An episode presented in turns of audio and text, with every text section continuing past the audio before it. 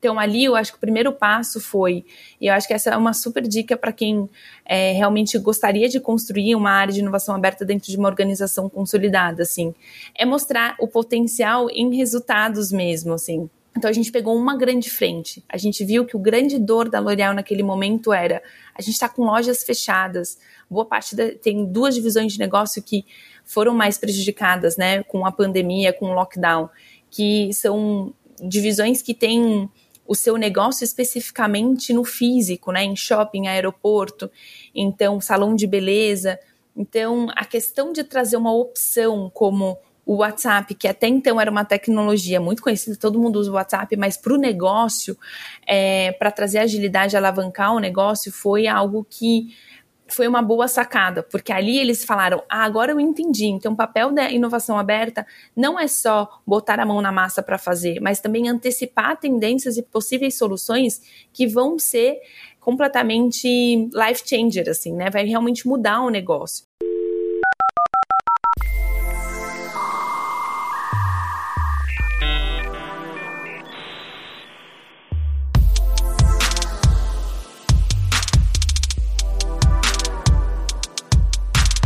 Olá, sejam todos bem-vindos novamente ao primeiro episódio de 2021.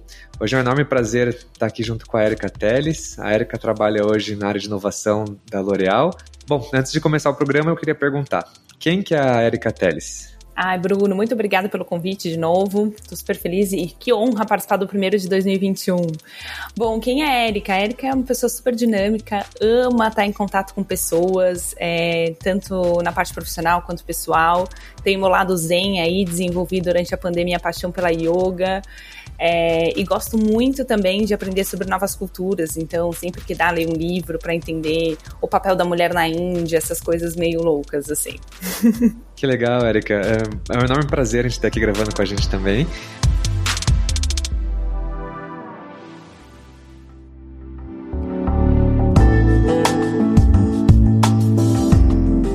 eu queria que você pudesse então começar hoje o episódio contando um pouquinho de como que funciona a área de inovação da L'Oréal. E aí acho que a partir daí a gente pode começar a destrinchar ela e entender como que a gente chegou até esse funcionamento ideal de hoje. A área de inovação aberta da L'Oréal ela é super nova.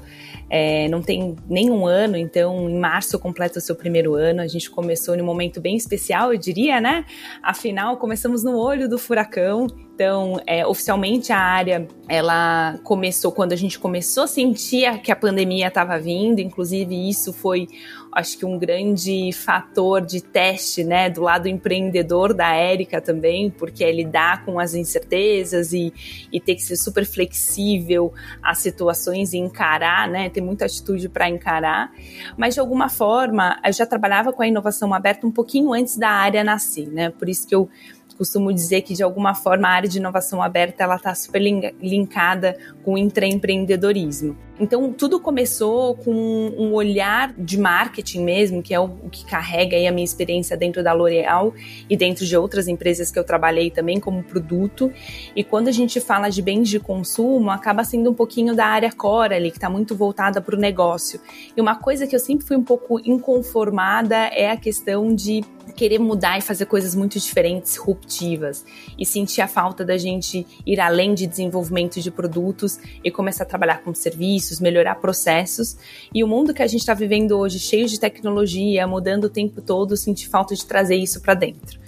Então, hoje a área de inovação aberta ela tem o papel de atender todas as áreas da L'Oréal Brasil, não só as áreas core como marketing, trade, vendas, mas também jurídico, RH, então todas as áreas para a gente melhorar os processos, é, o serviço, a experiência do consumidor e trazer eficiência para o negócio, que eu acho que é o grande objetivo.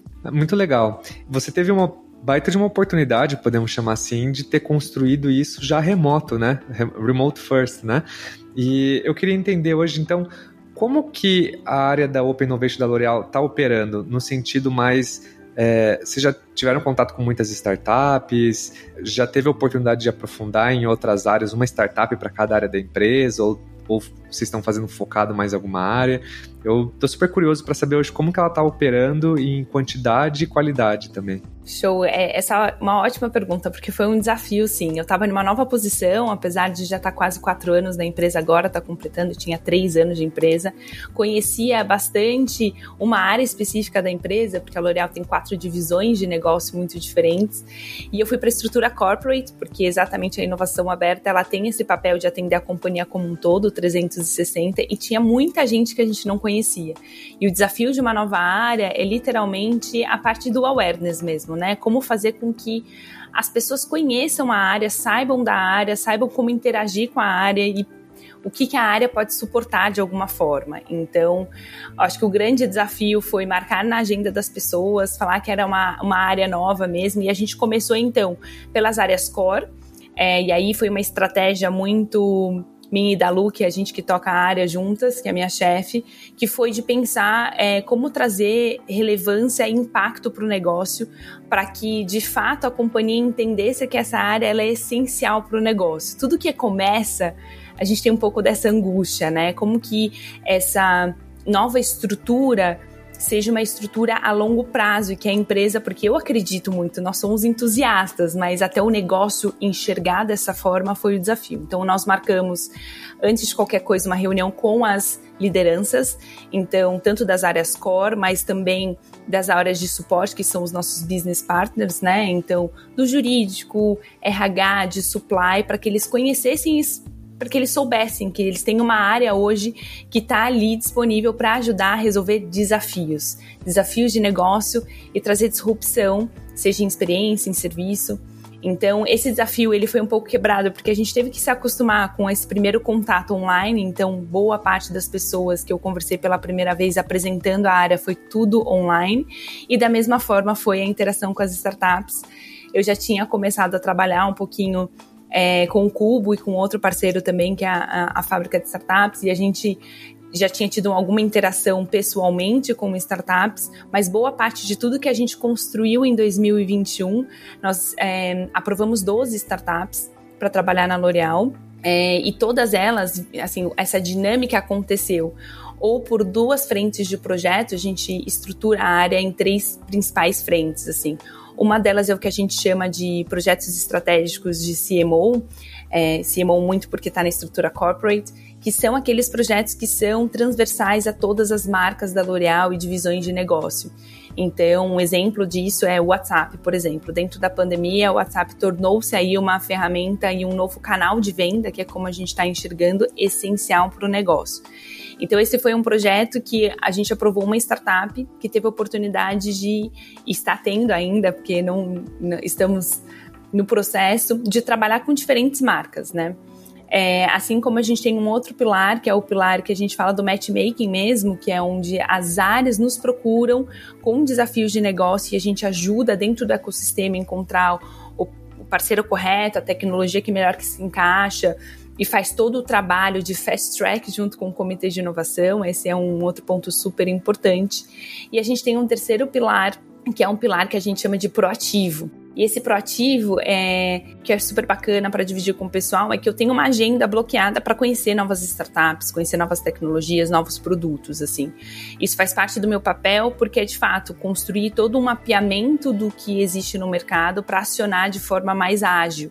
Então, de repente, existem alguns projetos que poderiam ser um matchmaking, mas pelo fato de eu já conhecer algumas soluções, eu coloco essas soluções também dentro do nosso mapeamento é, de startups para agilizar um pouco o processo. E aí tem um quarto que eu falei três, né? Mas tem um quarto que não é menos importante, que é o nosso contato com o global. Então existe uma estrutura de inovação aberta na equipe global na França e a gente faz muito contato para de repente escalar uma solução global ou de repente dar oportunidade de startups brasileiras também é, serem escaladas globalmente, por que não? Então esse é um, um desafio que eu gostaria muito de trazer uma startup bra brasileira aí para o mundo. Como que foi a cultura da L'Oréal nesse curto espaço de tempo em relação a esse programa do Open Innovation, né? Porque você juntou todos os líderes, criou todos esses processos, né?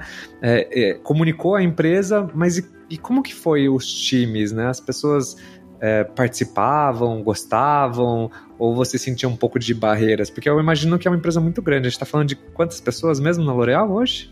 A gente está falando mais de mil pessoas quando a gente olha a galera do campo também, né? Nossas equipes do campo. Então, no Brasil, a gente tem facilmente um pouco mais de mil pessoas. É bastante. É bastante. E, e, como que o pessoal se adaptou com essas entradas de startups, inovação? Porque, assim, pela minha pouca experiência que eu tive conversando com alguns convidados, eu sei que é um processo que costuma ser, quanto maior quantidade de pessoas, mais lento ele é, né? Por causa da comunicação. Como foi essa experiência para vocês? Eu acho que a gente ainda está no processo, Bruno, sendo super transparente, mas a gente tentou se estruturar ao máximo para ser algo organizado. Primeiro, porque o grande desafio, eu, eu brinco um pouco que a área de inovação aberta ela, de, ela não deixa de ser uma startup dentro da L'Oréal, né? É algo muito novo, é, o processo é novo, a gente provoca o tempo inteiro um novo mindset, uma nova forma de interagir com a gente.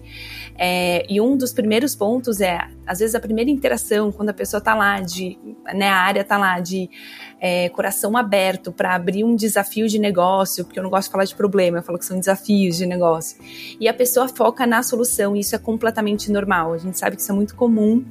É, a gente foi educado na escola, assim, educado no meio corporativo, assim, também, sempre trazer um problema com a solução. E a primeira coisa que eu falo é: tá errado, a gente não tá aqui para falar de solução, vamos falar do desafio, para a gente não quebrar o nosso processo criativo e que aumente, potencialize aí a nossa interação com as startups. Então, é, a forma como a gente tentou construir é de fato, começar pelo comitê executivo, então, apresentando o potencial da área, a gente trouxe muito benchmark, empresas que já estão trabalhando há mais tempo dentro dessa estrutura para mostrar o valor que ela tinha para o negócio e que rapidamente isso foi comprovado é, pelas iniciativas, por exemplo, a de WhatsApp que eu comentei contigo, mas entre outras também. Então, essa, a partir do momento da, da liderança, aqueles líderes mais engajados com a temática de inovação fizeram casqueteamento para as equipes e, naturalmente, é, a parte boa fazendo um, um, link aqui, é que inovação é algo empolgante. Então, as pessoas de fato se sentem motivadas a interagir com isso. Então, eu acho que foi muito natural a questão da demanda, das pessoas conhecerem, das pessoas nos procurarem. Aí tem outras coisas de estruturação, porque aí quando a gente fala de, ah, se tem um desafio de negócio, você quer trabalhar com a gente, né, e procurar startups, é, olhar para o ecossistema, interagir nos eventos de inovação, mesmo que for, foram todos eventos online no ano passado, a gente traz uma, uma linha de pensamento que é essa pessoa que nos brifou um desafio, ela tem que ter um sponsor dentro da companhia, e a gente fala do sponsor muito para ter certeza que tem relevância aquele desafio de negócio e que ele vai trazer impacto positivo para a empresa de alguma forma, para que a gente não tenha é, todo um esforço ali de recursos que vai por água abaixo. Existe uma questão também nossa do compromisso com as startups, né? As startups elas se inscrevem, elas se dedicam para falar como elas e as tecnologias vão resolver os nossos desafios. E se a gente deixa morrer isso no meio do caminho, é o tempo da startup, é o tempo interno, é o tempo da área de inovação. Então a gente fala de ter um sponsor, de ter um budget mínimo. Então é algo que a gente está construindo uma cultura de que POC é paga. É, é claro que sempre existe um, um, um benefício. É muito bacana da gente testar soluções é, na parceria é muito bem visto, mas claro que essa questão do compromisso também e da gente ajudar essa startup a se estabelecer e alavancar o negócio dela é super importante. Então, a questão do budget, é, a questão da validação desse desafio, então, da gente ter certeza que a gente vai trabalhar, encontrar uma solução e ela vai ser implementada, não vai morrer no meio do caminho. E tem uma questão de tempo dedicado. Nós somos uma área, né, que tem eu e Luísa, somos praticamente a minha posição é standalone, digamos assim, é, e eu preciso dessas pessoas que são o que a gente chama de os nossos champions de inovação, que precisam estar envolvidos comigo durante esse processo do começo ao fim, porque são as pessoas que sofrem da dor, então nada melhor que elas para junto comigo analisar. Eu trago um olhar um pouco mais técnico da tecnologia, um pouco do que eu conheço do ecossistema, ajudo a forma que essa essas pessoas que não estão acostumadas em como interagir com a startup, entender as dores da startup, assim como eu ajudo as startups a entenderem a dor interna. Então eu estou ali numa área de apoio e em conjunto pensando estrategicamente. Mas esse champion de inovação ele é muito importante porque é, ele vai avaliar junto comigo as necessidades e quem vai fazer o rollout. Então, a partir do momento que eu ajudei com toda a parte do fast track de contrato, de NDA, de implementar a parte de implementação, quem está com a mão na massa é o champion. Então, ter um tempo dedicado, a gente fala de 20%, e algo que a gente está tentando construir internamente é que isso de alguma forma seja reconhecido nas metas da pessoa, porque é algo que é importante para a empresa, é estratégico, e aí ajuda a pessoa a dar a devida prioridade, né?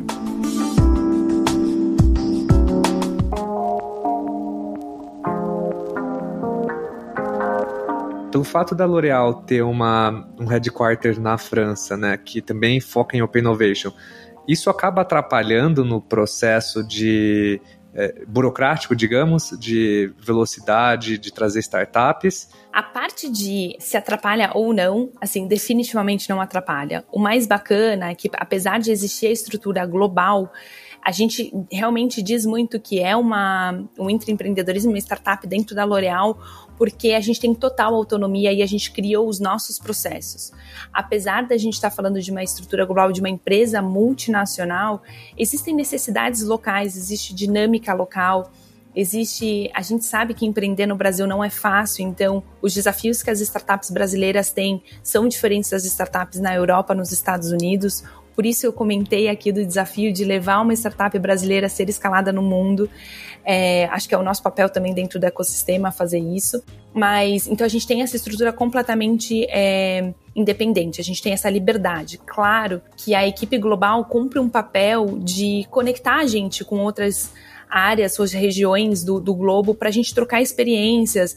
Então, assim, os desafios, por exemplo, quando a gente fala de um outro exemplo de projeto global, que é o live streaming, né? Que a gente vê crescendo muito, a China já fazia muito antes mesmo da pandemia, e isso tem crescido muito por conta da interação dos consumidores com o ambiente online para consumir conteúdo das marcas essa é uma frente que o mundo inteiro está trabalhando. Então é ótimo a gente trocar ideia, saber como que foi o business case deles lá, e até para eles conhecerem. Então, teve alguns projetos, por exemplo, de WhatsApp que a gente virou exemplo para o global. E o global está vendo países com perfil muito próximo da economia brasileira para implementar algo parecido, por exemplo, na Índia. Então, acaba que é uma troca muito rica, só ajuda. Pelo contrário, como a gente começou do zero, eu fiz muito bem com eles sobre o fast track, por exemplo. É uma forma da gente influenciar a nossa estrutura Brasil em como diminuir, encurtar alguns processos muito burocráticos. É, mas tem algumas batalhas que as nossas equipes, que são muito parceiras, né? Hoje no comitê de inovação eu tenho compras, cuida da parte de compliance, eu tenho jurídico, tenho segurança da informação, TI. Eles são muito parceiros também para a gente criar a nossa história. Então, existem dinâmicas aqui, por exemplo, no, no Brasil, o prazo de pagamento para startup é diferente, não necessariamente o, o mundo, né? Outros países cumprem a mesma regra. Então, só ajuda. Acho que é só uma troca e ajuda a gente a acelerar e encurtar alguns processos e, e trocar a experiência achei super legal essa questão do, da Global influenciar positivamente, né? E aí se me leva, a, acho que um ponto que você até tocou superficialmente, que é a questão do processo jurídico de compras na parte de POC, né? Como que a L'Oréal hoje é, lida com POC, com as startups, né, dentro da empresa? Você falou que é um processo mais curto, né, de pagamento, por exemplo. Você pode contar um pouco mais do que, que vocês fizeram de diferente para testar a inovação dentro de casa? É, acho que o primeiro passo foi a criação desse comitê. O comitê ele tem um papel é, de discussão internamente é, sobre o potencial da tec daquela tecnologia, como a gente faz para validar. Então é quase como é, um comitê que ele é semanal, que a gente leva os desafios ou os a gente brinca que são os burning needs, né? Então quais são aquelas necessidades que estão realmente assim super pegando e para a gente entender a forma mais ágil de seguir.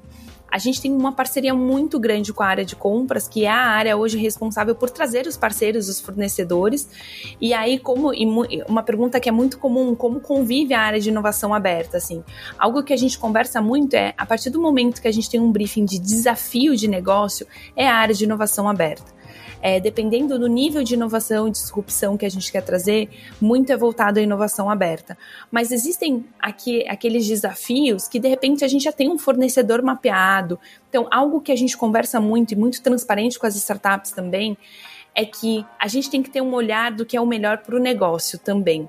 Então, se de repente eu já tenho um parceiro que já tem a solução, porque, de novo, se a gente é brifado de solução, é a área de compras, né? De repente já tem mapeado. Agora, se é uma solução que ainda não existe no mercado, ou que ainda não foi mapeada, não foi encontrada, a gente de alguma forma procura no ecossistema até para de repente criar uma ter uma cocriação, né? Isso é muito característica de um programa de aceleração, que é algo que a gente já fez também com a fábrica de startups, por exemplo. Que aí você cria uma solução ali para um desafio específico. Então, essa, esse comitê ele foi criado exatamente para discutir essa, essas questões e a gente percebeu que hoje no nosso processo, é, dependendo do perfil de, de produto, de serviço, a gente está falando de 90 dias, né, é, de prazos de pagamento, até um pouco mais acima, às vezes abaixo, depende do critério de compras, mas a gente conseguiu aprovar que as startups sejam pagas em 30 dias o que para a gente já é uma super vitória. Eu sei que para as startups ainda 30 dias é muito, a gente sabe, mas já é uma quebra muito, muito significativa e tem ajudado a gente conseguir alavancar essa interação de startups dentro da companhia. Ah, muito legal. Nossa, eu, eu conheço várias empresas que, por exemplo, o processo de pagamento de startup deles é 120 dias, então eu considero 30 dias uma, Exato, uma grande uma vitória. vitória. Uhum. É. E eu achei super legal essa, essa questão de que você comentou desses que o interesse seu muito grande de transformar até um case num case global, assim, né? uhum. né? Você teve alguma startup que você já conseguiu levar do Brasil para fora? Ainda não. É, não, claro que assim, toda startup que a gente traz passa por um processo. Como que eu vou explicar isso? Dentro da estrutura global, a gente tem TI Américas, que é para quem a gente reporta mais a parte de tecnologia, assim. E a nossa, o nosso intuito é sempre dar visibilidade tanto para as equipes globais quanto regional, quando a gente fala Latam e América, porque é onde a gente vê o maior, maior chance de escalabilidade. Então já houveram startups que a gente levou e que teve interesse de outros países, mas na maioria das vezes as startups não estão preparadas ainda para fazer, ou porque a solução não, não está dentro do idioma, ou de repente porque tem toda uma parte de documentação que precisa ser precisa ser cumprida e que não é cumprida, mas o papel que a gente faz com certeza é aquilo que a gente viu que teve um potencial, que a gente teve um resultado de POC muito positivo, é, que trouxe resultado, impacto para o negócio, a gente apresenta, porque é uma ótima forma de de repente escalar. A gente tem as, muitas marcas nossas aqui são marcas globais, então, de repente, aquilo que deu certo aqui, porque não daria certo, né, é, em outro país. Então, a gente continua aí nessa, nessa frente. Eu acho que eu já consegui ter uma visão super bacana, assim, de como funciona a área de Open Innovation da L'Oréal. Então, eu queria dar um passo para trás e agora aprender um pouco com você dos seus erros e acertos. Então, nesse processo, né, que você iniciou a curtíssimo prazo, né, ano passado, me conta um pouquinho de quais foram os desafios, os maiores desafios que você teve e como que você fez para contornar eles. Beleza. Eu vou dizer que, assim, os desafios, apesar da gente já ter tido conquistas e ter acelerado muitas frentes, elas permanecem, assim, ainda, né? Eu acho que antes de qualquer coisa é estruturar todo o processo do começo ao fim para que tudo seja muito mapeado. Uma, eu acho que o grande desafio que a gente tem esse ano é não só fazer com que a área de inovação aberta ela seja ainda mais conhecida por outras áreas, porque quando eu falei que é tudo muito orgânico, mas ainda existem pessoas que me abordam e falam, gente, como eu não te conhecia antes? Então, existe ali ali ainda uma, uma questão que fica até um pouco mais difícil quando é online, né? Porque a área de inovação aberta sempre teve um pouco dessa dinâmica que é do ecossistema também de fazer grandes eventos e os presenciais acabam chamando mais atenção das pessoas do que os online. Então a gente tem feito muito evento online que é uma forma das pessoas nos conhecerem.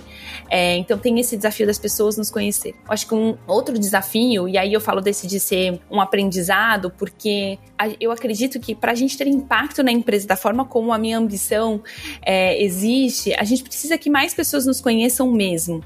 E a gente precisa preparar essas pessoas também com esse novo mindset, entender também o que, que qual o valor disso, né? Ainda existem muitas pessoas que têm preconceito em relação a startup. Então tem todo um, trabalho a ser feito e é completamente normal, né? É, faz parte do processo. Então, um aprendizado que a gente pretende já resolver este ano, então eu acabo de ganhar mais uma responsabilidade na minha cadeira, que é cuidar da parte de upskilling digital. Então, dentro disso, a gente mapeia todas as necessidades das pessoas.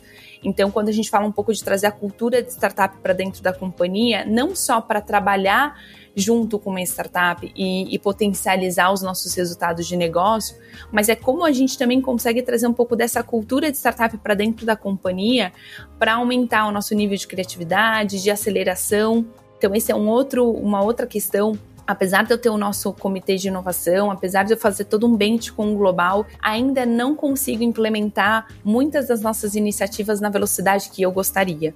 É, ainda o processo ele é mais curto, se eu comparo com outros, é mais rápido, mas ainda na minha opinião, ainda é longo, né? Então, eu gostaria muito da gente ter uma agilidade de implementação, até para trazer a real disrupção. Muitas vezes acontece de a gente não vê nenhuma iniciativa no mercado parecida, mas a gente está ali no processo e quando a gente vê, tem uma outra marca que, que implementa, né? E não necessariamente a marca que seja diretamente concorrente, às vezes é de outra indústria, mas existe um gostinho ali da disrupção também, né? Então, acho que esse é um outro grande desafio que a gente tem. E aí, um terceiro, que é um aprendizado que está linkado com tudo isso, que é a questão do upskilling. Então, tem a parte das pessoas nos conhecerem para a gente alavancar cada vez mais e conseguir trabalhar com áreas diferentes, né? Com a companhia como um todo. O outro, quando a gente fala de upskilling, é as pessoas estarem preparadas para trabalhar com isso. Então, um mindset super importante é, desde o dia 1 um da interação da startup, ter muito claro os KPIs que a gente procura como resultado daquela primeira POC.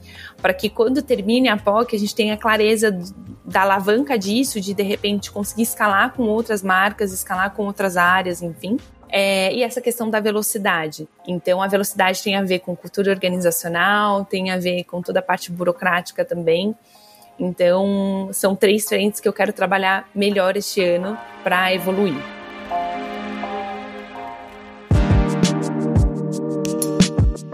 Eu fiquei curioso, Erika. O fato de você ter montado uma área de Open Innovation remotamente, baseado nos seus benchmarks, em todos os seus estudos, você sente que te trouxe mais benefícios ou não?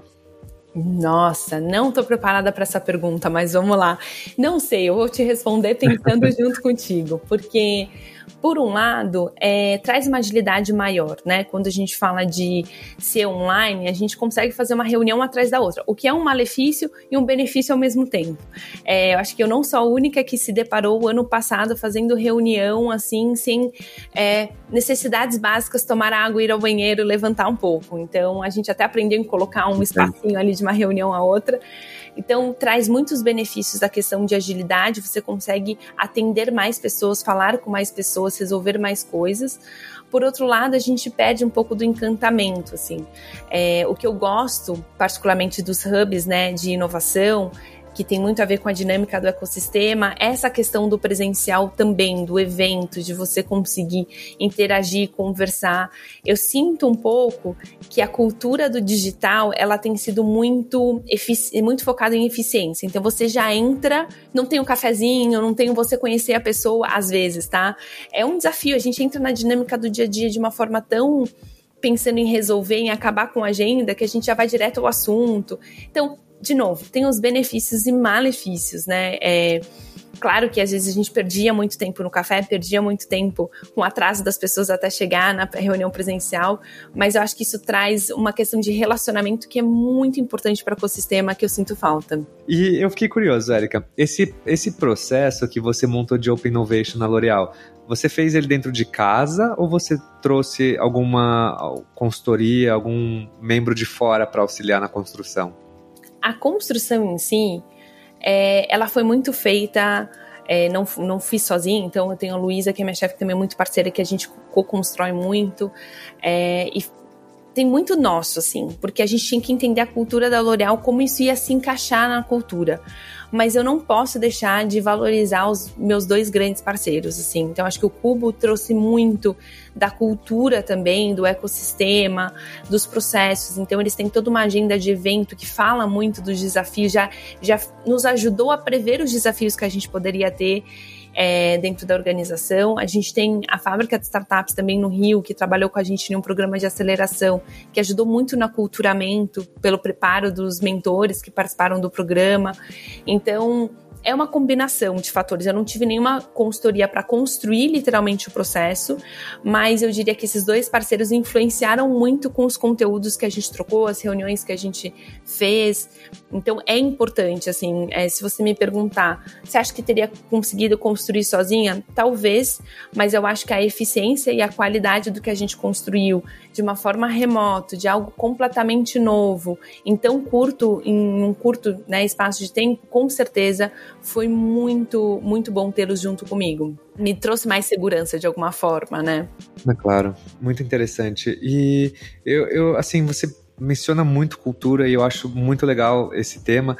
Então eu queria entender um pouco como que você entendeu qual que era a cultura da L'Oréal e como que foi importante o papel do ecossistema né, nessa junção de cultura da L'Oréal com cultura de startup e, e aí se surgiu nesse triângulo amoroso o Open Innovation da L'Oréal, né? Então como que foi hum. se juntar essas três pontas, assim? Eu fiquei super curioso. Vou te contar um pouquinho, assim, a, a L'Oréal especificamente tem uma cultura muito empreendedora, isso é apaixonante na minha visão, porque sempre tive isso no coração, e quando a gente fala de empreendedorismo, a gente está falando muito desse comportamento de ser inconformado mesmo, de trabalhar um pouco no improviso. A relação pessoal é muito importante dentro da cultura organizacional. A parte de criatividade também. Então, a gente já é reconhecido no mercado, né? A maior empresa de beleza no mundo, principalmente em inovação de produto. Então, essa cultura, a gente já respira ela no dia a dia. Aí juntou com toda uma, uma questão, assim, eu comecei a fazer um mestrado fora é, sobre inovação, né? Inovação, é bem focado em inovação aberta e me trouxe várias provocações que eu trouxe para dentro da L'Oréal em uma conversa super informal com um head digital.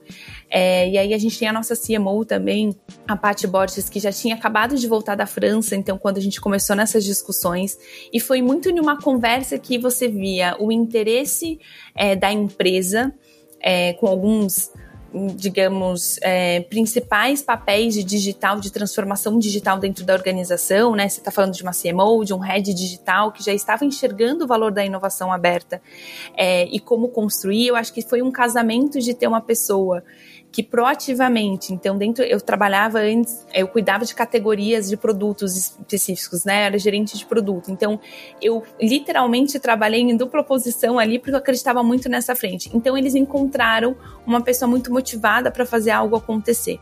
Então, de novo, você tem uma cultura organizacional muito criativa, muito empreendedora. Já existiam heads que estavam olhando muito para o potencial de inovação aberta no mercado, na equipe global, juntou com a vontade de construir de uma, de uma pessoa, né, que nesse caso fui eu naquele momento.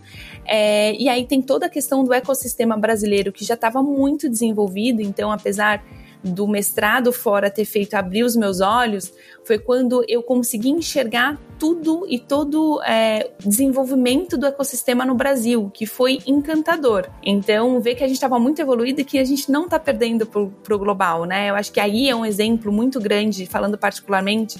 Eu fui estudar fora por uma vontade, por um desenvolvimento pessoal, mas eu tenho muito orgulho do que a gente tem feito no Brasil. Empreender no Brasil não é fácil.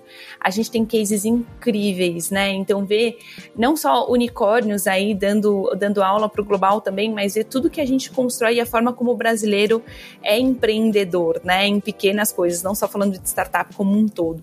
Então, essa, acho que essa tríade, de alguma forma, aconteceu de uma forma super orgânica. Parece que é mágica, mas não é. Foi, assim, uma combinação de fatores ao mesmo tempo é, e de muita conversa. Porque, de novo, a cultura organizacional da L'Oréal, ela é muito de relacionamento, de conversa e existe um espaço de cocriação. Então, não só para mim, como para qualquer funcionário fazer a sua cadeira. É algo que a gente fala isso no dia a dia, tá? Então, teve aquele espaço, ganhou uma relevância. Eu consegui trazer um pouco do que eu aprendi no ecossistema brasileiro depois que eu despertei aí para é, inovação aberta e mostrar tudo que já estava sendo feito. Existem players em diversas indústrias dando aula de inovação aberta no Brasil e mostrar isso que estava acontecendo. A gente falou, não pode perder tempo, então vamos construir isso junto. Acho que foi um pouco disso. E qual foi o papel do cubo nesse processo? Cara, o cubo é muito super importante. Acho que primeiro, que eu falo isso muito para os meus parceiros lá dentro, assim, é encantador. A primeira vez que eu pisei no cubo, o coração ficou acelerado, literalmente. Eu vi ali um pouco de tudo aquilo que eu imaginava e queria co-construir. O papel do cubo ali foi de extrema importância porque foi no cubo que a gente levou a nossa presidente quando a gente já namorava a ideia de inovação aberta não ser um projeto e se tornar uma área. Então, fomos pessoalmente lá, a nossa CMO, o Head Digital, a gente teve ali a nossa presidente em uma apresentação no Cubo, interagindo com as startups, conhecendo o ecossistema, vendo o potencial que aquilo poderia trazer. O hub presencial ele é super importante, assim. Eu sei que a gente está vivendo um momento super digital, mas existe um encantamento, existe uma interação muito rica. É, e a gente que vem de uma indústria super consolidada, a gente tem muito para aprender com o ecossistema, assim como a gente tem para é, entregar também de conhecimento para o ecossistema, né? E a gente quer construir como a maior, a gente quer se tornar a maior beauty tech do mundo. Então, a gente já é a maior empresa de beleza no mundo. Agora, a beauty tech, isso vai depender muito dessa interação, desse casamento com, com o ecossistema. Então, o Cubo teve um papel importante aí de encantamento, de ajudar a gente a, a pensar, a estruturar, a parte de benchmarking com as outras empresas que estão dentro do Cubo também é uma troca muito rica. Até hoje eu, eu utilizo muito desse benefício de trocar com os focal points é, em como construir coisas diferentes, quais foram os desafios deles. Então a troca é muito boa. Ah, sem contar que você tem acesso a um monte de startup que tem soluções incríveis, né? Pode ajudar Exato. a curtíssimo prazo, né? Muito legal. Exatamente. É, eu, eu, pessoalmente adoro o Cubo também. Eu acho que o ecossistema lá é muito rico, os empreendedores são muito maduros também. Então, sempre que você conhece pessoas de lá, você sai assim mind blowing, né? Completamente. Quando eu perguntei para você quais foram os desafios e o que você aprendeu montando seu processo de Open Innovation, eu queria saber agora quais foram as coisas que você fez certo e que você, assim, trouxe um resultado super rápido, que foi um experimento super legal, assim, se você pudesse contar um pouquinho também. Eu acho que a grande sacada como uma nova área, e aí que eu fiquei assim, né, aquele aquece o coração meu e da Lu ali, foi que a nossa preocupação quando começou a área oficialmente em março. Então ali o meu título, digamos, né, nas comunicações da empresa mudou, temos uma área era de como fazer com que essa área fosse relevante para ela ter um longuíssimo prazo. De novo, a gente brinca que era uma startup mesmo, então, para que ela permanecesse dentro de uma estrutura muito consolidada, ela precisa se mostrar relevante. Então, conseguir se mostrar relevante em um curto prazo foi muito essencial e a gente escolheu batalhas. Então, ali eu acho que o primeiro passo foi, e eu acho que essa é uma super dica para quem é, realmente gostaria de construir uma área de inovação aberta dentro de uma organização consolidada, assim, é mostrar o potencial em resultados mesmo, assim. Então a gente pegou uma grande frente. A gente viu que o grande dor da L'Oréal naquele momento era a gente está com lojas fechadas. Boa parte da, tem duas divisões de negócio que foram mais prejudicadas, né, com a pandemia, com o lockdown, que são divisões que têm o seu negócio especificamente no físico, né? Em shopping, aeroporto, então salão de beleza. Então, a questão de trazer uma opção como o WhatsApp, que até então era uma tecnologia muito conhecida, todo mundo usa o WhatsApp, mas para o negócio, é, para trazer agilidade, alavancar o negócio, foi algo que foi uma boa sacada, porque ali eles falaram: ah, agora eu entendi. Então, o papel da inovação aberta não é só botar a mão na massa para fazer, mas também antecipar tendências e possíveis soluções que vão ser completamente life changer, assim, né? Vai realmente mudar o negócio. Então, a gente não estava falando só de inovação inspirador, de, de fazer com que as pessoas olhassem a longuíssimo prazo. A gente também traz soluções que impactam o negócio a curto, médio prazo. E isso é super importante, ganhar essa relevância. Eu acho que essa foi a grande sacada, assim. Outra coisa que naturalmente é, houve uma dedicação muito grande, principalmente no começo eu costumo dizer que sim, a primeira impressão é a que fica. Eu acho que não é uma coisa assim tão dura como, como a frase diz, mas tem um pouco disso. Então eu tinha uma preocupação de toda interação de startup com um executivo da empresa fosse muito rica essa interação. Então eu fiz um trabalho inicial nos desafios que, que foram colocados ali por executivos de conhecer as startups antes, mostrar um pouco da cultura organizacional para essa startup, para que ela trouxesse e se apresentasse de uma forma mais conectada com o negócio. E isso trouxe muito valor.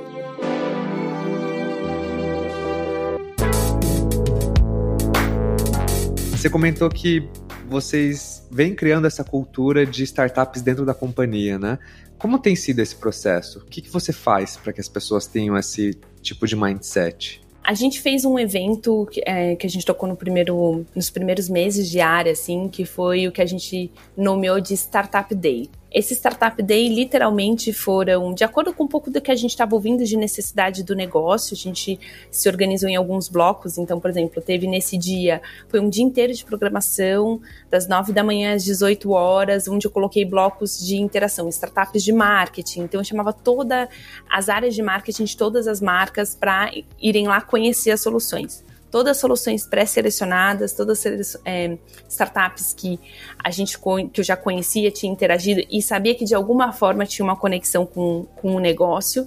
Então a gente fez BI, fez trade marketing digital, então foi um dia inteiro de conteúdo.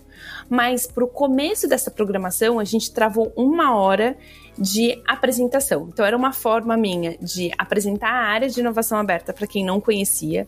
É, foi um evento que foi divulgado por nós, mas a gente teve a ajuda de comunicação interna também para divulgar. Gerou muita curiosidade. Então foi essa uma hora que foi rica para apresentar a área, como interagir com a área, soltar uma pesquisa, porque é uma pesquisa super importante para conhecer os potenciais champions de inovação, conhecer o que as pessoas tinham dúvida e o entendimento delas sobre o que, que era a área. E com todo esse conteúdo nosso, a gente começou a trabalhar. Por isso que essa responsabilidade veio para mim esse ano, que é o upskilling, que é literalmente é, a partir de treinamentos e de interações, é, trazer um pouco desse olhar de squad, que é muito novo para a gente dentro da cultura organizacional e traz muito benefício porque a gente enxerga que cada vez mais as carreiras elas são múltiplas, né? Não significa que uma pessoa que começou uma carreira de marketing vai ficar em marketing o tempo inteiro. Eu sou um exemplo disso, por exemplo. Mas mudei de área, quis, fui lá, me senti dona da minha carreira, quis fazer essa mudança e aconteceu. Como isso é uma cultura da L'Oréal de deixar isso aberto, existe a possibilidade, e a gente já está enxergando por conta dessa questão de squad, e aí quando a gente fala de squad, não só do multifuncional, é de usar as ferramentas mesmo para trazer agilidade, de você ter stand-up meetings, de você mudar a dinâmica de trabalho e de interação com outras áreas. Isso é novo para gente. E ainda é um processo, não significa. A gente implementou algumas coisas, mas eu acho que só está no começo. O entendimento desse benefício para a empresa é, é um processo, porque o que a gente não quer é que seja só mais um treinamento e que as pessoas falem, ah, mas aí eu tenho que mudar. E mudança a gente sabe que gera desconforto. Mas as pessoas só vão querer realmente mudar e colocar em prática quando elas enxergarem o benefício disso. Então a gente tem pensado muito em como trazer essa cultura de, de startup, esse, essa cultura do ecossistema de uma forma que se encaixa com a cultura organizacional. E como é isso? Não adianta a gente querer transformar todos os projetos da companhia como squads. Então a gente entende qual é o perfil de projeto, o que, que faz sentido, são coisas mais pontuais. A gente sabe que essa mudança vai demorar mais tempo, mas a gente acredita que mostrando a eficiência mesmo na pele faz com que outras pessoas se motivem a fazer também do que fazer de uma forma super massiva e não ter é, o resultado que a gente espera, né? Então está muito ligado com essa questão do upskilling, de levar na prática mesmo, de fazer eventos que é, incentivem motivem de alguma forma, que torna toda essa temática atrativa, porque os benefícios eles são claros, né? São, são mesmo. Cada vez mais que eu vou conversando com outros, outros empreendedores, empreendedores que nem você, eu vou aprendendo tanta coisa sobre a inovação corporativa que isso para mim, assim, eu sou muito grato, acho muito divertido esse tipo de conversa, né? E eu achei muito interessante esse, esse termo upskilling que você citou, porque isso é uma dinâmica que eu não conhecia. Você pode uhum. contar um pouco pra gente de como que funciona na prática e o que, que você espera de resultado desse processo? Bom, o upskilling em si, ele é um programa da L'Oréal, que inclusive ele é super alinhado com o global e com as regiões, então a gente faz parte da região América Latina e a gente tem ali um cardápio de treinamentos e é, métricas que são específicas do global ou do regional, mas a gente também tem autonomia e liberdade de fazer de acordo com a necessidade local. E é muito natural, né? Porque a gente está falando de países diferentes, com desafios e dinâmicas muito diferentes. Então a gente tem um pouco também desse desafio de escutar né? Eu acho que a escuta ela é super importante quando a gente quer conquistar, e eu falo de clientes internos, que são os meus colegas de trabalho. Então, como ser relevante, como fazer algo que as pessoas realmente elas não, não seja mais, e ainda mais o desafio no digital, gente, treinamento digital que não é presencial, como a gente segura a atenção da pessoa Como a gente faz com que a pessoa passe pelo treinamento sem estar tá mandando e-mail ao mesmo tempo? Quem nunca? A gente sabe que essa é a realidade. Então eu tenho um desafio, eu ainda não tenho a resposta, porque essa responsabilidade chegou para mim agora, mas o meu desafio é como tornar isso relevante de uma forma que isso gere resultado de negócio e de desenvolvimento para essas pessoas, não só como profissionais, mas como pessoas mesmo. Então, que elas levem esse conhecimento, né? Então, de novo, eu sou muito da, é, da opinião que do menos é mais, então assim, de não ter, de repente, muitas coisas que são obrigatórias, é, que são extremamente é, necessárias, e a gente fazer, de repente, um calendário um pouco mais enxuto, mas relevante. Um, um, calendário que seja mais estratégico de acordo com a necessidade e a real opinião desses colaboradores, assim. Eu posso te contar esse resultado depois, porque a gente está começando agora, mas é, a, a, agenda de upskilling, ela tá aí para isso. Acho que para transformar a cultura organizacional, então quando a gente fala de transformação digital, que é um termo que está tá na, na, na, boca do mundo, tá todo mundo falando de transformação digital, mas o que, que é de fato a transformação digital? Ela começa na base. Então são as pessoas que vão fazer, não é um CMO, não é uma gerente de inovação aberta, não é um diretor digital que vai fazer a transformação. É todo mundo, é a companhia como um todo. Então, por mais que é, você tenha colaboradores que trabalham em áreas que são super especialistas, né, de repente em desenvolvimento de produto, de fórmula, que sejam pessoas químicas, essas pessoas também têm todo o potencial de agir na área delas específico para alavancar a digitalização, né, a transformação digital. Então, o nosso papel é esse, é como trazer toda a transformação desse mundo VUCA que a gente tanto fala para todas as áreas, para toda a base da companhia. Todo mundo consegue implementar um pouquinho seja das ferramentas digitais, seja das metodologias, do novo mindset no seu dia a dia. Então, meu desafio é esse. Como que eu capto pessoas com conhecimentos, experiências tão diferentes, mas para conseguir de uma única forma transformar a companhia como um todo? Então, Erika, para a gente caminhar para o encerramento, eu queria entender um pouquinho da sua visão do futuro da área de inovação da L'Oréal e do papel da Erika Teles nesse grupo, assim. O que, você enxerga daqui três anos para frente? É, bom, eu acho que assim, como futuro, de fato, acho que a área de inovação aberta dentro da organização, ela não veio para ser transitória, é, ser temporal. Eu acho que veio para ficar e tenho sentido isso, eu acho que não é só achismo, assim, a gente sente que faz muita diferença ter isso como estratégia da companhia. Então, participar desses fóruns estratégicos, né, estar conectado com a estratégia do negócio, a visão de médio, curto, longo prazo é muito grande. É, inovação ela vai muito além, né, só do, do que trazer coisas e, e, disruptivas ou transformar a experiência do consumidor, a forma como a gente trabalha. A gente tem diversas vertentes que eu acredito que a área de inovação vai conseguir. E aí está um pouco linkada com a sua pergunta do como a Erika vai trazer isso. Eu acho que tem pautas muito importantes como sustentabilidade, que é uma agenda muito presente na L'Oréal. A gente já tem alguns reconhecimentos aí em relação a isso, mas eu acho que a área de inovação aberta pode ser mais atuante nessa frente também, assim como outras frentes de indústria 4.0, que vai trazer impacto não só para a empresa como resultados, mas para a sociedade como um todo.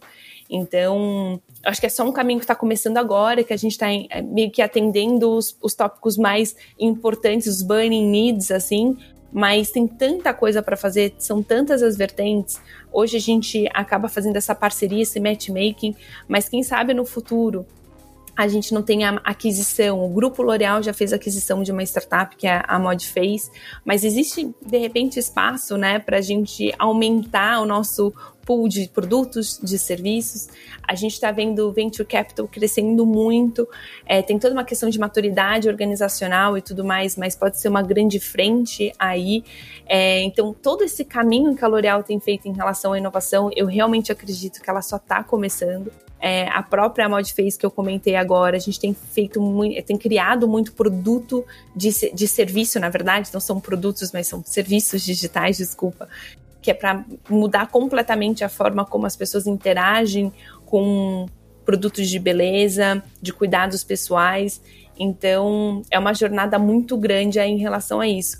E Érica, com certeza, trazer todo esse meu inconformismo, essa minha energia, essa paixão que eu tenho por essa área para transformar.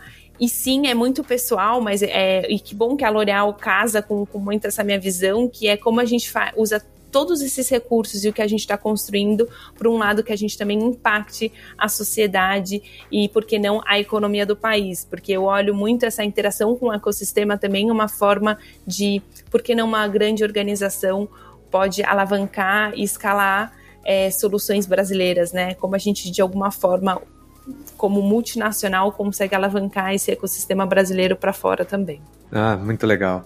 No final das contas, inovação é isso, né, Erika? É paixão e pessoas, né? Você isso. junta os dois e a inovação ela vem naturalmente. Eu comecei falando de quem é Erika? Amo pessoas, então acho que tá, tá tudo ligado. é, é, é normal. Eu não conheço nenhum empreendedor que não ame pessoas. No final das contas, criar a inovação, o que é inovar, né? Inovar é pegar um processo que já existe e melhorar ele, ou reconstruir ele de uma forma uh, melhor, né, mais curta. Então, é, tudo depende de pessoas e, e, da paixão delas por enxergar aquele problema e tentar resolver de uma forma mais criativa, né. Então, acho isso super legal. Érica, muito obrigado por ter gravado esse episódio com a gente. É, foi um enorme prazer e eu agradeço imensamente. Desejo um enorme sucesso e saiba que as portas sempre estarão abertas para você de novo aqui no programa. Show de bola, muito obrigada. Obrigada a você pelo convite, foi super bacana. É, gosto de participar desse tipo de programa, de desafio, porque é um desafio para a gente, são perguntas que nos provocam pensamentos. Então, da mesma forma, foi muito rico para mim. Obrigada. Obrigado, Erika.